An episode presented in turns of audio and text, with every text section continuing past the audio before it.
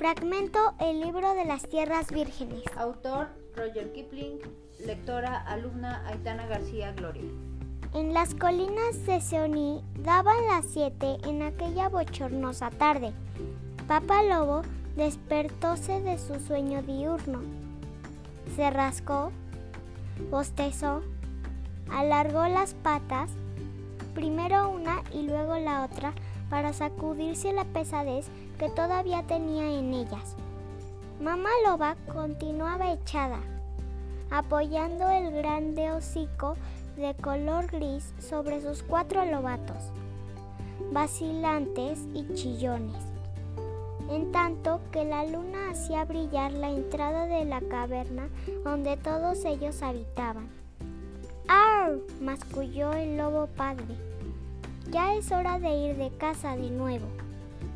Iba a lanzarse por la ladera cuando una sombra, no muy corpulenta y provista de espesa cola, cruzó el umbral y dijo con lastimera voz, Buena suerte, jefe de los lobos, y que la de tus nobles hijos no sea peor, que les crezcan fuertes dientes y que nunca en este mundo se le olvide tener hambre. El chacal tabaqui, el lameplatos, era quien así hablaba. Los lobos en la, en la India desprecian a Tabaki porque siempre anda metiéndose, metiendo cizaña de un lado para otro, sembrando chismes comiendo desperdicios y pedazos de cuero que busca entre los montones de basura que hay en las calles de los pueblos. Le temen, sin embargo, lo desprecian, porque aquí, más que nadie en toda la selva, tiende a perder la cabeza y entonces olvida lo que es tener miedo. Corre por la espesura y muerda cuanto se le pone enfrente. Cuando Tabaki pierde la cabeza, hasta el tigre se esconde, porque lo más deshonroso que puede ocurrirle a un animal salvaje es la locura. Los hombres le damos el nombre de hidrofobia, pero ellos la llaman de guaní, la locura y huyen al mencionarla. Bueno, entra y busca, dijo Papá Lobo. Sin embargo, te advierto que ahí no hay comida. No para un lobo, respondió Tabaki. Pero para un infeliz como yo, un hueso constituye en un exquisito banquete. ¿Quiénes somos los Gidurlog? El pueblo chacal para andar escogiendo. Y a toda prisa se dirigió al fondo de la caverna. Allí encontró un hueso de gamo con algo de carne aún adherida a él y se puso a comerlo alegremente. Muchas, muchas gracias por tan excelente comida, dijo luego relamiéndose. ¡Ah, qué hermosos son tus nobles hijos! ¡Qué ojos tan grandes tienen! Y a pesar de ser tan jóvenes, pero esto no debería causarme asombro. Es verdad, pues basta recordar que los hijos de los reyes son ya hombres desde su nacimiento. Es inútil decir que, como otro cualquiera, Tabaki sabía que no hay nada tan fuera de lugar como elogiar a los niños estando ellos presentes y que le divertía por extremo ver en situación embarazosa a mamá loba y a papá lobo. Tabaki permaneció inmóvil, gozando con el daño causado, y añadió luego, despechado, Sher Khan, el grande ha cambiado de cazadero.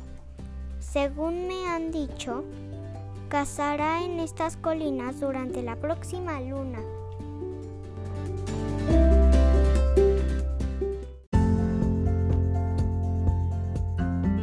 Fragmento El libro de las tierras vírgenes. De Roger Kipling, lectora, alumna Aitana García Gloria. Shere Khan era el tigre que vivía cerca del río Waigunga, a cinco leguas de distancia. Ningún derecho le asiste para ello, protestó enojado Papá Lobo.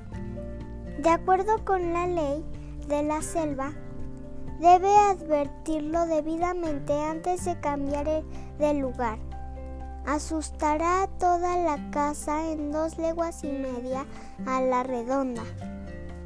Y, en este caso, yo, yo he de trabajar el doble.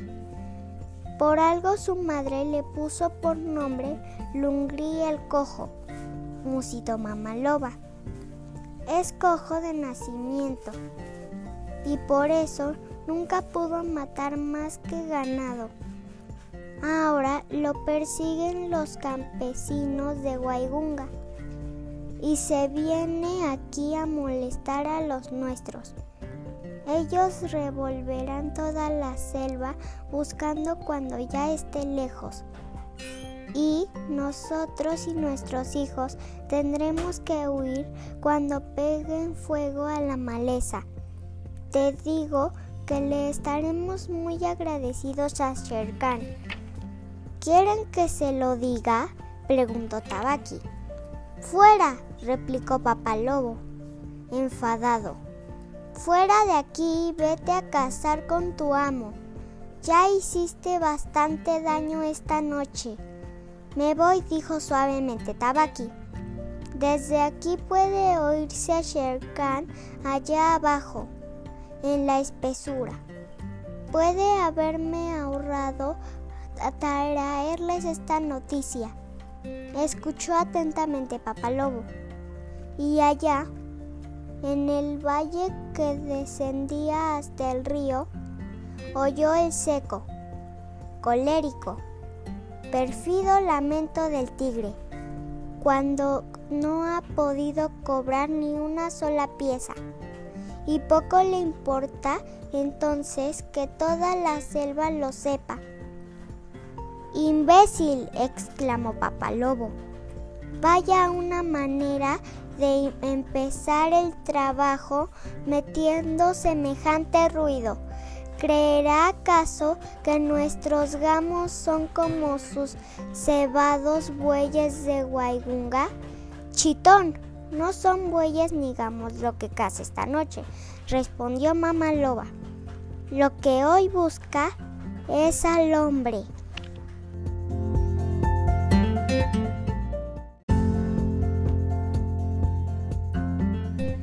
Fragmento El libro de las tierras vírgenes. Autor Roger Kipling, lectora, alumna Aitana García Gloria. El planillero grito se había convertido ya en algo como un zumbante ronquido que parecía llegar de todo el ámbito de la comarca.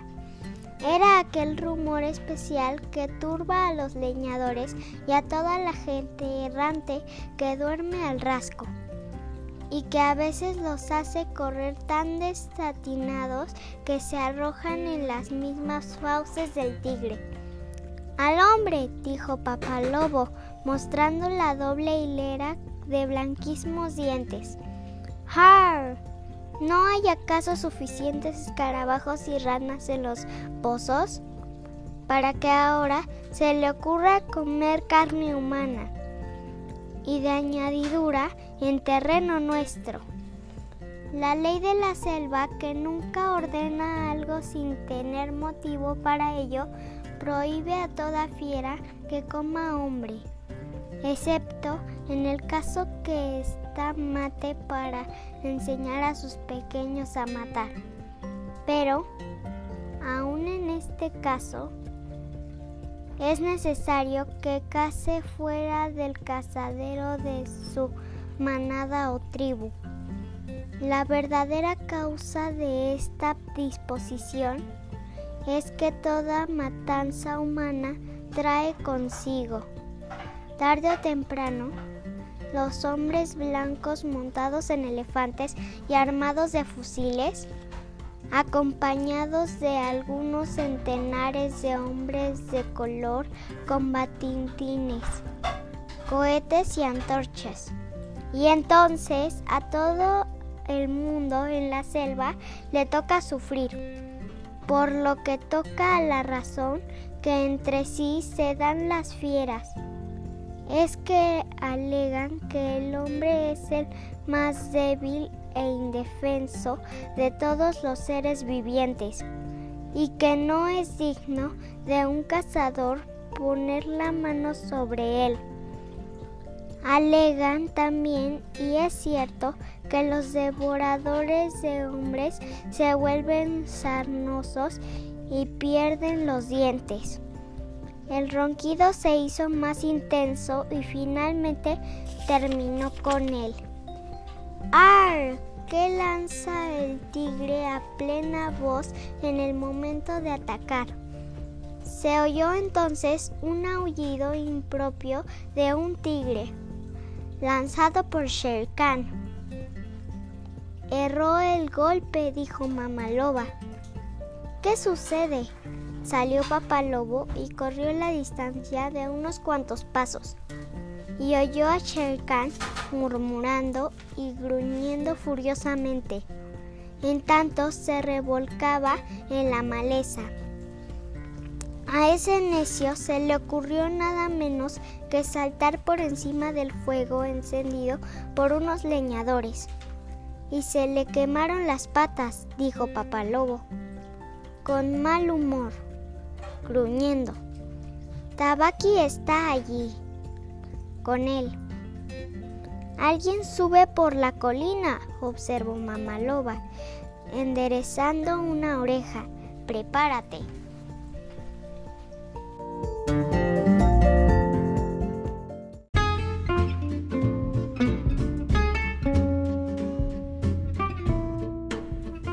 Fragmento El libro de las tierras vírgenes. Crujieron levemente las hierbas en la espesura. Papá Lobo se agachó, pronto a dar el salto, con los cuartos traseros junto a la tierra. De haber estado allí en acecho, hubieran podido ver ustedes la cosa más maravillosa del mundo. En el preciso momento de estar saltando, se detuvo el lobo Brincó antes de haber visto contra qué se lanzaba y, repentinamente, trató de detenerse. El resultado fue que salió disparado hacia arriba, verticalmente, hasta un metro o metro y medio de altura, y luego cayó de nuevo en el mismo lugar. ¡Un hombre! exclamó disgustado un cachorro humano. Mira, frente a él, apoyado en una rama baja, se erguía, enteramente desnudo, un niño moreno que apenas sabía andar, una cosa, la más simpática y pequeña, la más fina y gordinflona que jamás se había presentado de noche ante la caverna de un lobo. Miró a este cara a cara y se rió. ¿Es eso un cachorro de hombre? dijo mamá loba. Nunca vi ninguno. Tráelo, tráelo. Un lobo, si es preciso, puede llevar un huevo en el hocico sin romperlo pues está acostumbrado a mover de un lado al otro a sus propios pequeñuelos. De esta manera, aunque se juntaron las quijadas de papá lobo sobre la espalda del niño, ni un solo diente le arañó la piel, la que apareció intacta al colocarlo aquel entre los lobatos.